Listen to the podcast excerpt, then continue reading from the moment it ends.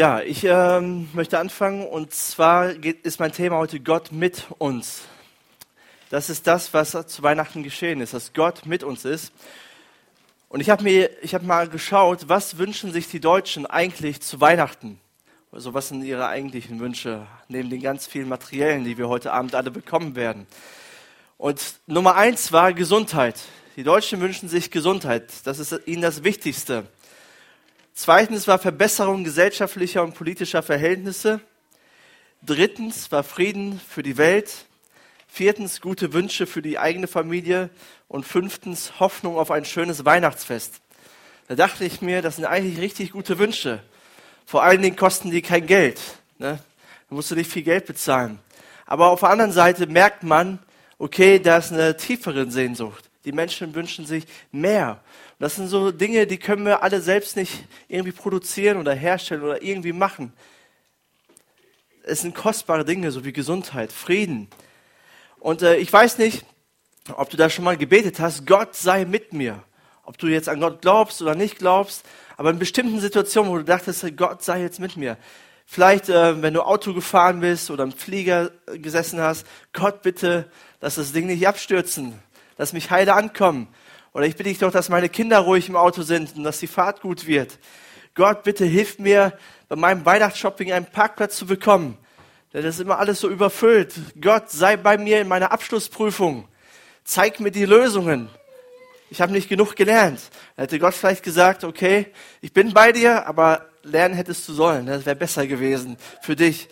Oder Gott sei bei, in meinem Vorstellungsgespräch. Hilf mir, dass ich diesen Job bekomme. Oder Gott, sei bei mir, denn ich habe Angst, nach Hause zu gehen oder äh, irgendwo hinzugehen. Bitte sei mit mir. Ich weiß nicht, was du vielleicht schon mal gebetet hast, aber ich möchte dir heute sagen, dass Gott mit dir ist. Was bedeutet das eigentlich, dass Gott mit mir ist? Oder dass Gott mit dir ist, Gott mit uns? Und wir finden in Matthäus 1, Vers 22 bis 23 einen Text über die Weihnachtsgeschichte. Und dort heißt es, das alles ist geschehen, weil sich erfüllen sollte, was der Herr durch den Propheten vorausgesagt hatte. Seht, die Jungfrau wird schwanger werden und einen Sohn zur Welt bringen. Und man wird ihm den Namen Immanuel geben. Und Immanuel bedeutet, Gott ist mit uns. Dieser Prophet, der das geschrieben hat, das war Jesaja.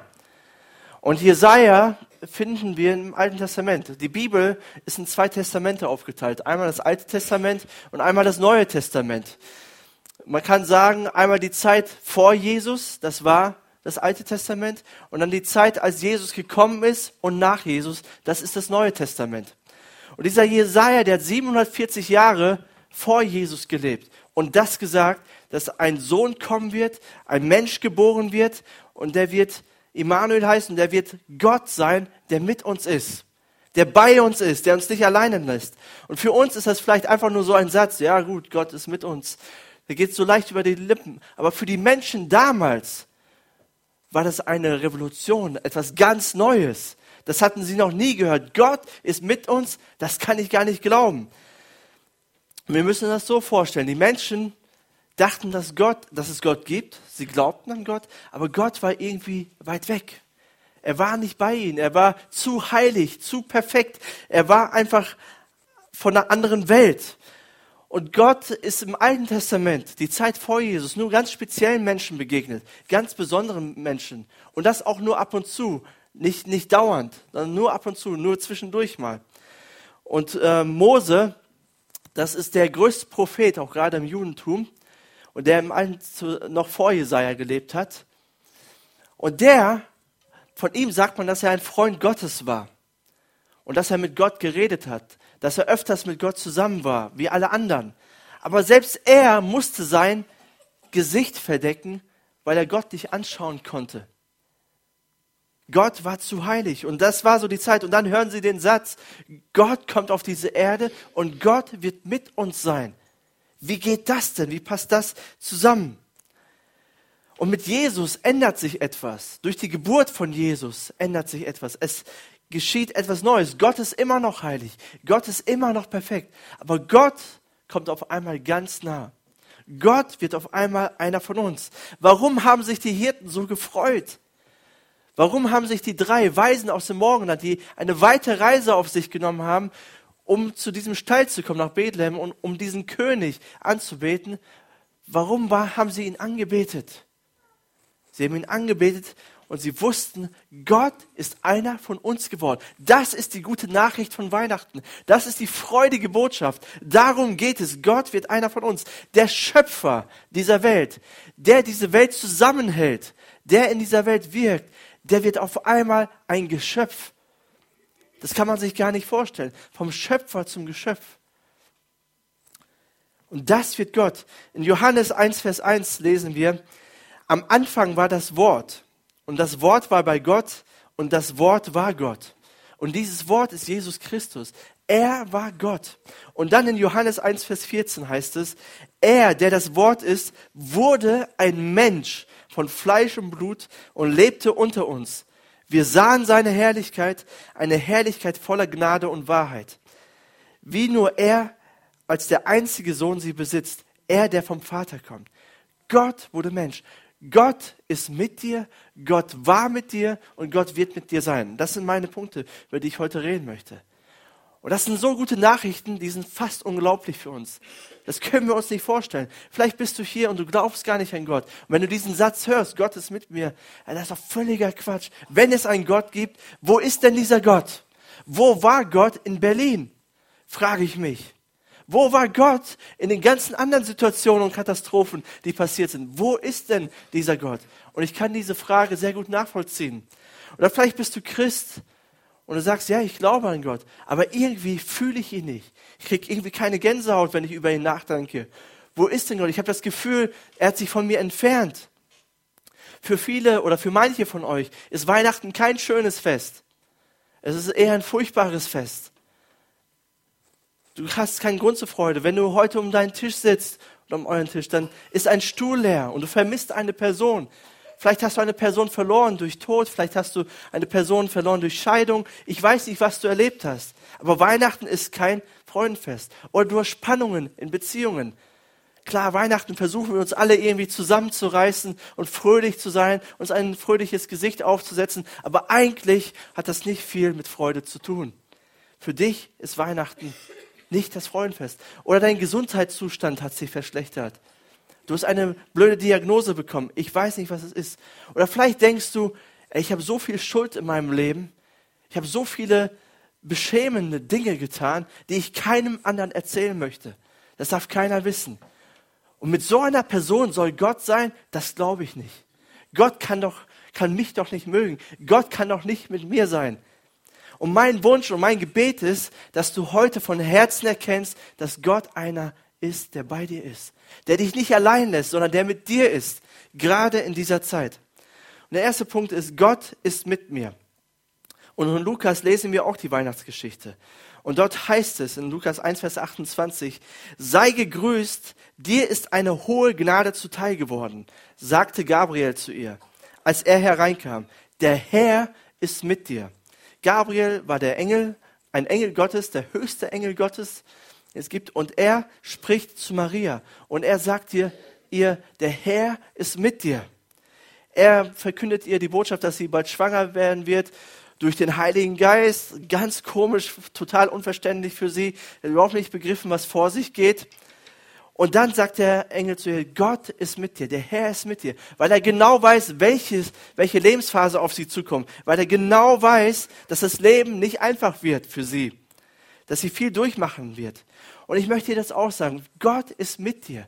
Der, Im Neuen Testament gerade wird Gott als einer beschrieben, der mit dir ist, der nicht von deiner Seite weicht, der gerade in deinen schwierigen Lebensphasen bei dir ist, der dich tröstet, der deine Halt ist, der deine Kraft ist. Er ist bei dir. Ich habe einen genialen Vater. Ich mag meinen Vater. Ich weiß nicht, ob du deinen Vater auch magst, aber ich mag ihn. Und für mich, auch vor allen Dingen als kleiner Junge, war mein Vater der stärkste von allen der hätte locker deinen Papa fertig gemacht, weil er einfach der Stärkste war. Er war der Klügste, er war, er war einfach ja, der Weiseste, der Beste, einfach der Coolste. Mein Papa, der war der Hammer. Und äh, mein Vater, der hat ein Ho Hobby.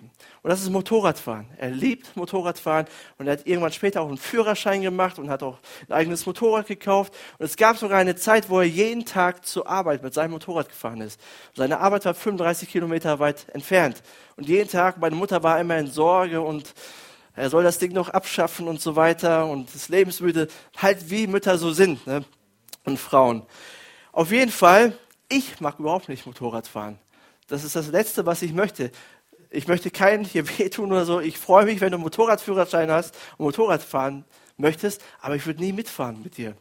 Weil ich habe einfach zu viel Schiss und ich liebe mein Leben. Vielleicht denken manche so, okay, was bist du für ein weicher ein Feigling? Ich habe kein Problem damit. Und wahrscheinlich werde ich auch nie einen Motorradführerschein machen. Also selber fahren hätte ich kein Problem mit, aber ich muss es nicht haben. Ganz einfach. Mal gucken, wenn meine Midlife Crisis kommt, irgendwann in 10, 15 Jahren, dann ändert sich das vielleicht noch. Aber ich würde sonst mit keinem mitfahren. Ich habe ganz viele Freunde und Bekannte und Verwandte, die haben auch Motorräder und aber mit denen will ich nie mitfahren, weil die immer erzählen, wie die heizen und durch die Lücken und sich in die Kurven legen und so. Nein, danke, das brauche ich nicht. Aber mit meinem Vater, mit dem fahre ich gerne mit. Oder mit dem fahre ich mit. Weil ich genau weiß, der fährt vorsichtig, der heizt nicht. Und wenn eines seiner Kinder auf seinem Motorrad ist, dann fährt er noch vorsichtiger, um sicher zu gehen, dass alles gut verläuft. Und ich vertraue ihm. Ich habe ich hab überhaupt keine Angst, wenn ich mit ihm fahre, weil ich weiß, er fährt das Motorrad. Und so ist es auch mit Gott. Vor Gott brauchst du keine Angst zu haben vor irgendwelcher Situation. Gott ist einer, der mit dir ist, dem du vertrauen kannst, der dir Sicherheit gibt, der dich nicht veräppelt irgendwie oder irgendwie, irgendwie wehtun möchte. Gott ist mit dir. Er ist, er ist allmächtig, er ist allgegenwärtig, er ist allwissend. Und wenn du weißt, dass der Allmächtige mit dir ist, was kann dir dann schon passieren? Was kann schon passieren? Alles wird zum Guten dienen. Und ich möchte euch eins sagen, diese Welt, in der wir leben, die ist schlecht. Es passieren furchtbare Dinge. Und ich möchte dir eins sagen, Berlin war nicht alles. Es wird munter so weitergehen. Nächstes Jahr werden wir weitere Horrorgeschichten hören. Daran haben wir noch gar nicht gedacht.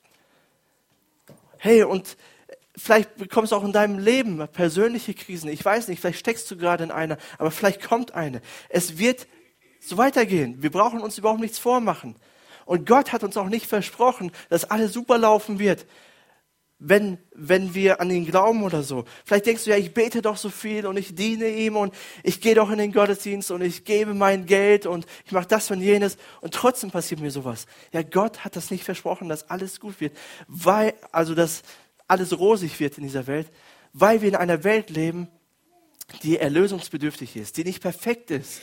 Und es werden Dinge kommen. Herr, und wir müssen aufhören, immer Gott die Schuld zu geben. Gott, du bist an allem schuld. Wo warst du? Und ich möchte dir sagen, Gott ist mitten in deinen schwierigen Situationen, mittendrin. Er lässt dich nicht allein. Er lässt dich nicht im Stich. Und alles, darfst du wissen, wird zum Besten dienen, zu deinem Besten. Alles wird gut werden. Diese Welt wird irgendwann mal vorübergehen und es wird etwas Neues kommen. Das hat Gott versprochen. Und Gott möchte dein Freund sein, wenn du einsam bist. Gott möchte dir helfen, wenn du harte Zeiten durchmachst. Gott möchte dein Arzt sein, wenn du krank bist. Gott möchte deine Stärke sein, deine Kraft sein, wenn du schwach bist. Und Gott ist dein Retter, wenn du Schuld hast, wenn du niedergedrückt bist. Der zweite Punkt ist, Gott war mit dir. Gott in der Vergangenheit zu entdecken ist oft einfacher als Gott in dem Moment zu entdecken. Gott gerade jetzt zu entdecken. Und deswegen ist es gut, einfach mal so einen Jahresrückblick zu machen. Vielleicht überlegst du dir auch gerade jetzt in den nächsten Tagen, hey, wo war Gott in meinem Leben? Wo kann ich ihn entdecken? Wo habe ich ihn erlebt? Wo war er da? Wo hat er mir geholfen? Und es gibt eine Geschichte im Alten Testament über Josef. Das ist ein anderer Josef als der von Maria, der Josef. Und äh, beide Josefs hatten einen Traum gehabt, aber der Josef aus dem Alten Testament, der noch viel früher gelebt hat, der hatte einen komischen Traum. Und zwar hat er geträumt, dass er einmal eine hohe Position haben wird und dass sich seine Brüder und seine, sein Vater vor ihm verneigen werden und ihm dienen werden. Und Josef war ein ja, unweiser Teenager und der hat das überall rum erzählt. Der hat das seinen Brüdern erzählt, hey, ich werde mal eine hohe Position, also mein Wort eine hohe Position haben und ihr werdet mir dienen und so weiter. Und ihr könnt euch vorstellen, das hat dir nicht gefallen, oder? Und eines Tages haben sie Josef gesehen und haben ihn in einen Brunnen geschmissen und wollten ihn dort verrecken lassen. Einfach in den Brunnen geschmissen, dort soll er jetzt sterben. Aber einer der netteren Brüder hat dann gesagt, ey, lass uns den mal rausholen und lass uns ihn in die Sklaverei verkaufen. Das ist doch netter, oder? Das ist doch gut. Und sie haben ihn in die Sklaverei verkauft, nach Ägypten. Und dieser Josef wurde getrennt als junger Teenager von seiner Familie, von seinen Brüdern, von seinem Vater, von, von dem, was er so kannte und ging in ein fremdes Land. Und dort war er ein Sklave. Er musste, er musste dienen und dort wurde er auch noch falsch beschuldigt, wurde ins Gefängnis geworfen und er hat wirklich harte Zeiten dort durchgemacht. Aber er war trotzdem immer loyal, fleißig und integer. Und Josef hätte alles Recht gehabt, Gott in Frage zu stellen. Gott, wo bist du? Gott, wo warst du? Warum hast du das zugelassen? Warum hast du, warum durften meine Brüder so etwas mit mir tun? Warum hast du mich nicht beschützt? Wo bist du? Warum bin ich hier im Gefängnis? Ich habe doch nichts getan. Ich habe alles richtig gemacht. Und ich werde trotzdem ins Gefängnis geworfen. Gott, wo bist du gewesen? Und wenn man die Geschichte so liest, dann stellt man fest, dass Gott hinter den Kulissen arbeitet. Und Gott hat diesen Josef zu dem zweitmächtigsten Mann in Ägypten gemacht. Und Gott hat durch Josef gewirkt. Er hat das Furchtbare, diese furchtbaren Umstände gebraucht und etwas Positives daraus gemacht. Und Josef hat Tausenden, Millionen von Menschen geholfen, durch die Hungersnot zu gehen und nicht zu verhungern. Und Josef gibt so ein Lebensfazit. Und in 1. Mose 45, Vers 5 lesen wir das. Und dort heißt es, aber ihr braucht euch nicht zu fürchten. Das sagt Josef zu seinen Brüdern. Macht euch keine Vorwürfe dass ihr mich hierher verkauft habt. Denn Gott wollte es so. Er hat mich vorausgeschickt, um euch zu retten. Gott wollte es so. Macht euch keine Vorwürfe. Ey, hättest du so reagiert? Wir hätten gesagt, ey, wie könnt ihr das so machen? Jetzt stecke ich euch in den Knast und mal sehen, wie ihr zurechtkommt. Das hätten wir gemacht. Aber, Mo, aber Josef wusste, hey, Gott war mit mir, gerade in dieser furchtbaren Zeit. Und er hat mich nicht im Stich gelassen und er hat das Beste daraus gemacht. Und ich habe mal so auf mein Leben geschaut und äh, gefragt, okay, wo war Gott in meinem Leben? Und ich stelle fest, dass Gott in vielen kleinen Dingen, aber auch in vielen großen Dingen war.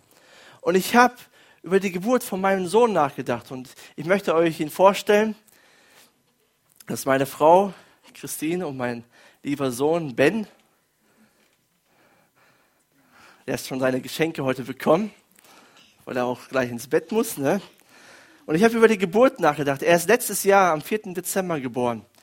Und eigentlich war die Geburt sehr schön und äh, ist sehr gut verlaufen. Nur Ben, der war ziemlich klein und, äh, und ziemlich leicht und musste somit in die Kinderklinik kommen, nach Braunschweig. Wir haben Ben in Peine bekommen. Er freut sich auch, ist auch ein Bühnenmensch. Ne? Und ähm, er war ziemlich klein und muss, hatte auch eine Entzündungswert in seinem Blut. Er musste in die Kinderklinik nach Braunschweig. Nur das Ding war, Christine konnte nicht mit, weil sie unheimliche Schmerzen hatte. Und keiner wusste, was es war. Keiner wusste, was mit ihr los ist. Alle haben mir gesagt, ja, das ist ganz normal. Und so bin ich zu Ben gefahren nach Braunschweig. Ich habe ihn besucht, war bei ihm, er war total verkabelt und Schläuche überall. Und dann, ähm, vielleicht nimmst du ihn mal wieder. Er sieht nur die Bühne und die Gitarre und alles. Naja, auf jeden Fall war Ben dort und ich war ein paar Stunden bei ihm. Dann kam ich zurück nach Peine. Und auf einmal sehe ich meine Frau beim Chefarzt und ein paar Ärzte waren da. Überall war Blut und sie hat sehr, sehr viel Blut verloren. Und sie musste notoperiert werden. Ihr ging es ganz, ganz, ganz schlecht. Und sie, ja, und sie bekam eine Not-OP. Und da habe ich zu Gott geschrien. Ich bin in unser Zimmer gegangen, habe gesagt, Gott, was passiert hier? Gott, bitte lass meine Frau nicht gehen. Ich will sie, ich brauche sie. Gott sei mit mir. Ich konnte nichts anderes tun als das. Ich habe Freunden Bescheid gesagt, Familien Bescheid gesagt. Und ja, sie lag ein paar Tage auf der Intensivstation, hat sehr viel Blut verloren und aufgepäppelt. Aber erst im Nachhinein haben wir festgestellt, hey, da stand Leben, es ging um Leben und Tod. Es war ganz, ganz knapp. Und im Nachhinein stelle ich fest, hey, Gott war mit uns. Gott war mit mir. Gott war mit meinem Sohn. Gott war mit meiner Frau. Und natürlich frage ich Gott, warum musste das passieren? Das haben wir uns ganz anders vorgestellt, ganz anders geplant. Aber das hat unsere Liebe zueinander viel stärker gemacht. Wir wissen, Gott ist ein Gott, der Wunder tut und der in dieser Situation da war. Und ich habe mich auch gefragt, was wäre gewesen, würde ich Gott nicht kennen? Würde ich nicht wissen, dass der Allmächtige, der diese Welt geschaffen hat, mit mir ist? Was hätte ich dann gemacht? Klar ist es wichtig, Familie zu haben und Freunde zu haben, die dich unterstützen. Aber das sind auch nur Menschen. Die gehen so weit, aber weiter können sie auch nicht. Sie können mir nicht das geben, was Gott mir geben kann. Sie können dir nicht das geben, was Gott nur dir geben kann. Sie können mir nicht absolute Sicherheit geben. Das finde ich nur bei Gott. Und deswegen setz dein Vertrauen nicht in irgendwelche Menschen oder in deine, in deine Frau oder in deine Familie. Die können dir nicht alles geben. Setz dein komplettes Vertrauen in Gott und du wirst merken, auch gerade wenn du zurückschaust, Gott war mit mir. Der dritte Punkt ist, Gott wird mit dir sein. Gott wird mit dir sein. Stellt euch vor, die Maria, die Jesus geboren hat. Sie war ein junger Teenager, wirklich, vielleicht 15 Jahre, 16 Jahre, manche sagen noch jünger. Also unglaublich. Und sie muss, muss das durchmachen. Sie bekommt Jesus, den Sohn Gottes. Und stell dir vor, sie hätte in die Zukunft blicken können. Sie hätte das, all das sehen können, was wir jetzt schon wissen. Wir haben ja die Bibel, wir können die Geschichte nachlesen und können nachvollziehen, was sie so durchgemacht hat. Aber das hat sie ja noch alles nicht gesehen. Was hätte sie dann gesagt? Wo war Gott mit mir? Sie hätte wahrscheinlich gesehen, hey, Gott wird mit mir sein, wenn ich Jesus in meinem Mutterleib empfange durch den Heiligen Geist. Gott wird mit mir sein, wenn ich das meinem Mann Josef erzählen muss, was passiert ist. Und der mir sagen wird, du hast eine Schraube locker, du tickst nicht ganz richtig. Aber Gott wird mit mir sein. Gott wird mit mir sein, wenn wir nach Bethlehem reisen müssen. Diese lange, schwierige Reise. Gott wird mit mir sein, wenn wir eine Herberge suchen, aber keine finden. Wenn kein Platz für uns ist. Gott wird mit mir sein und wir werden unseren Sohn im Stall bekommen. Gott wird mit mir sein, wenn ich meinen Sohn gebäre. Gott wird mit mir sein, wenn ich nach Ägypten flüchte. Das ist auch ein Teil der Geschichte. Weil man meinen Sohn umbringen will. Gott wird mit mir sein. Gott wird, mir, wird mit mir sein, wenn mein Sohn zwölf Jahre alt wird. Und wenn wir ihn auf einmal verlieren und nicht wissen, wo, wir, wo er ist und wir ihn suchen, Gott wird mit mir sein und mir helfen. Gott wird mit mir sein, wenn wir, wenn mein Sohn das erste Wunder tut, auf einer Hochzeit zu Kanaan und wir nicht mehr weiter wissen. Gott wird da sein. Gott wird mit mir sein, wenn mein Sohn beschuldigt wird und verleumdet und verfolgt wird. Gott wird mit mir sein, wenn ich meinen Sohn am Kreuz sterben sehe, leiden sehe. Gott wird mit mir sein, wenn mein Sohn die ganze Schuld der Welt auf sich nimmt. Und Gott wird mit mir sein, wenn mein Sohn sagen wird, es ist vollbracht. Gott wird mit mir sein, ein Tag und zwei Tage nach seinem Tod. Wenn ich mich frage, was ist hier eigentlich geschehen, wird Gott in dieser Situation sein. Gott wird mit mir sein, wenn am dritten Tag der Stein weggerollt wird vom Grab und keiner ist im Grab. Mein Sohn ist nicht im Grab. Gott wird mit mir sein, weil mein Sohn auferstanden ist. Und weil er auferstanden ist, ist er Gott mit uns. Er ist lebendig, er lebt und er ist da und wird mich nicht im Stich lassen. Er ist, er war und er wird mit uns sein, egal was kommt.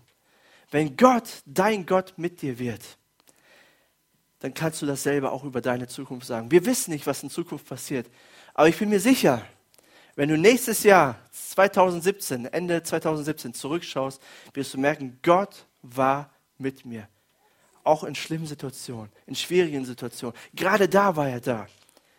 Und Paulus, der sagt einmal und fragt einmal, wer kann uns von der Liebe Gottes trennen? Und ich möchte das vorlesen. Das lesen wir in Römer 8, Vers 31 bis 39.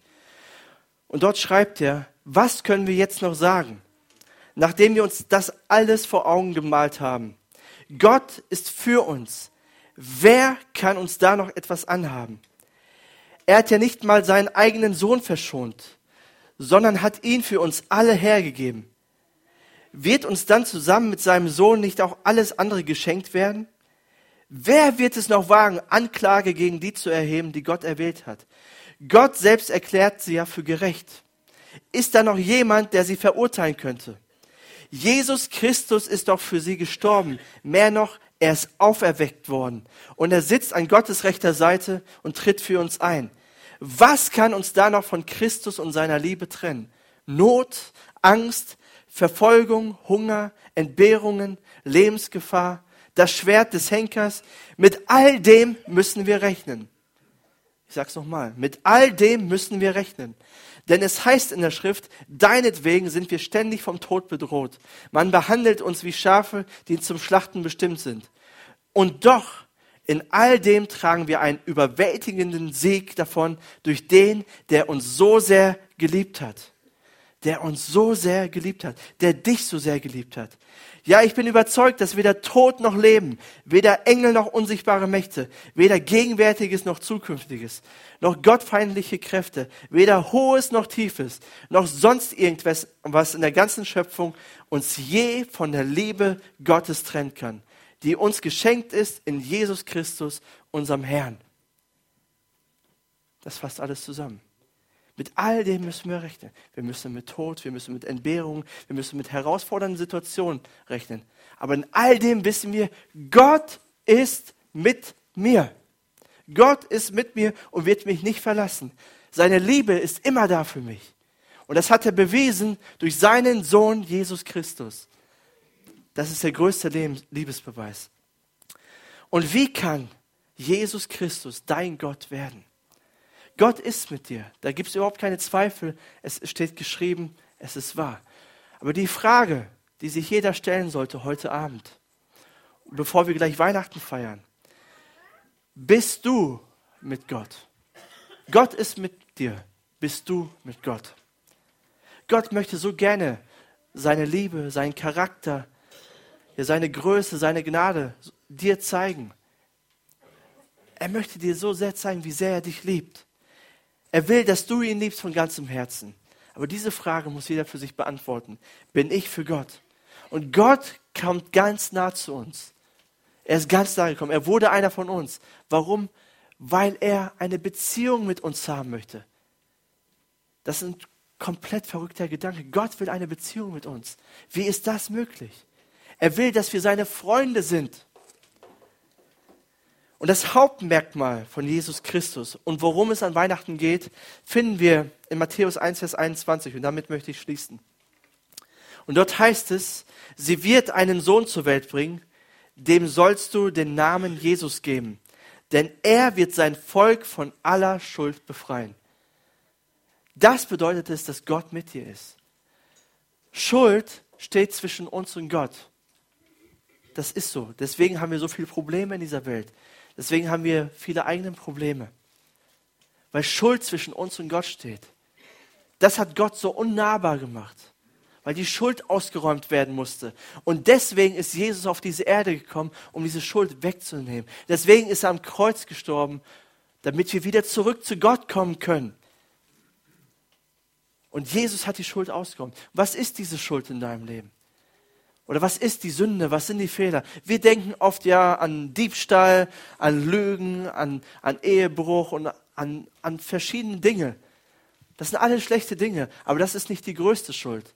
Die größte Schuld ist Unglaube oder ist Gottlosigkeit. Die größte Schuld ist, dass wir sagen, Gott, wir brauchen dich nicht. Du bist mit mir, ist mir doch egal. Ich will dich nicht. Ich brauche dich nicht. Das ist das größte Problem. Von diesem Problem her kommen alle anderen Probleme. Und ich möchte dich heute einladen, wenn du das noch nicht getan hast, zu sagen, hey Gott, ich will, dass du mein Gott bist. Ich möchte dich auch anbeten. Ich möchte mich auch über dich freuen. Ich möchte, dass du mein Gott wirst, der mit mir ist, egal welcher Situation. Aber du musst deine Hand reichen. Du musst sagen, ja, ich will das auch. Gott hat seine Hand schon gereicht. Lass uns zusammen beten.